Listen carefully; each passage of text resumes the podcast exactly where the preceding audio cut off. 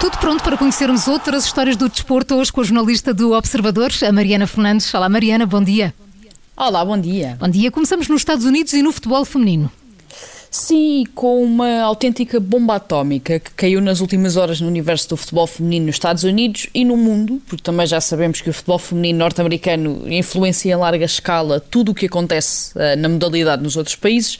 Ora, ontem o jornal The Athletic publicou uma história onde acusava Paul Riley, então ainda treinador dos North Carolina Courage, de anos consecutivos de abuso de poder e de coerção sexual em relação a várias jogadoras que treinou. O The Athletic falou com mais de 12 jogadoras que Paul Riley orientou desde 2010 até agora e ainda confrontou o treinador que negou uh, todas as alegações. Certo é que Lisa Bird, uh, presidente da National Women's Soccer League, portanto a Liga de Futebol Feminino dos Estados Unidos, emitiu um comunicado horas depois onde se mostrava chocada com as revelações e anunciava de imediato que Paul Riley já tinha sido despedido uh, do cargo de treinador dos North Carolina Courage, ao que não iliba de outra das acusações feita uh, pela notícia do The Athletic. Então, que acusação é essa?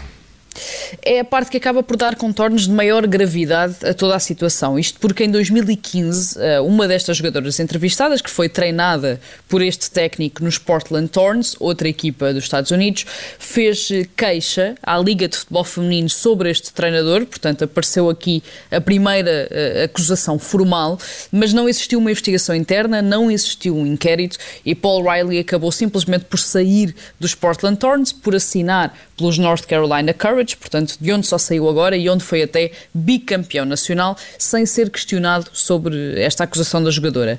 Com base nisto, as jogadoras de todas as equipas da Liga de Futebol Feminino, que se unem numa associação uh, e que incluem, é preciso recordar também, a portuguesa Jéssica Silva, internacional pela Seleção Nacional Portuguesa, uh, emitiram também um comunicado a acusar Lisa Bird, portanto a presidente da Liga, de saber previamente o que se tinha passado ou o que se estava a passar e a exigir não só uma investigação agora a Paul Riley, como também uma investigação à forma como a Liga permitiu que o treinador mudasse de equipa impune e sem que nada se soubesse. Mariana, e dos Estados Unidos, vamos até ao Brasil?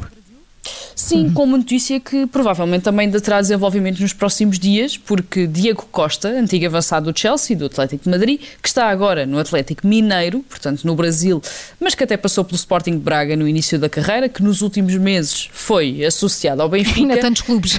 Exatamente. Portanto, é, um, é daqueles kamikazes do futebol. Eh, está a ser acusado eh, de estar eh, envolvido num esquema de apostas desportivas. Hum. A investigação está a apurar a suposta prática de exploração de jogos de azar, lavagem de dinheiro, evasão fiscal e organização criminosa relativamente a um site chamado Sportnet, portanto um site de apostas que opera apenas no Brasil.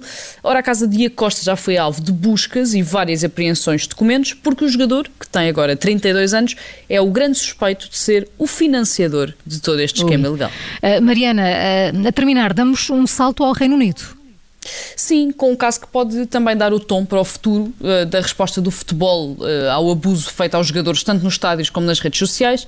Um adepto do West Bromwich uh, Albion, um clube inglês que está no Championship, o segundo escalão do futebol na Inglaterra, foi condenado a oito semanas de prisão e será o primeiro no Reino Unido a cumprir uma pena efetiva de prisão por ter insultado um jogador de futebol nas redes sociais.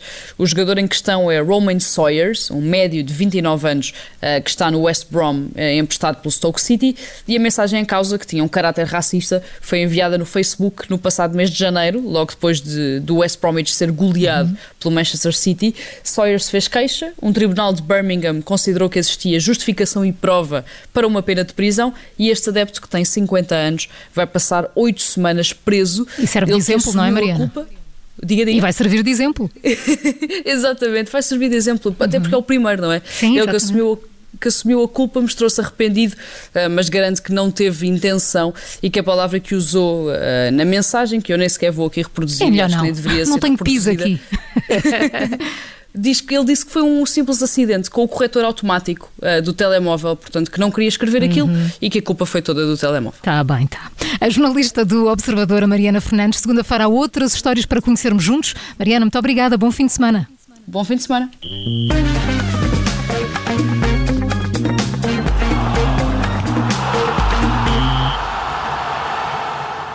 Rádio.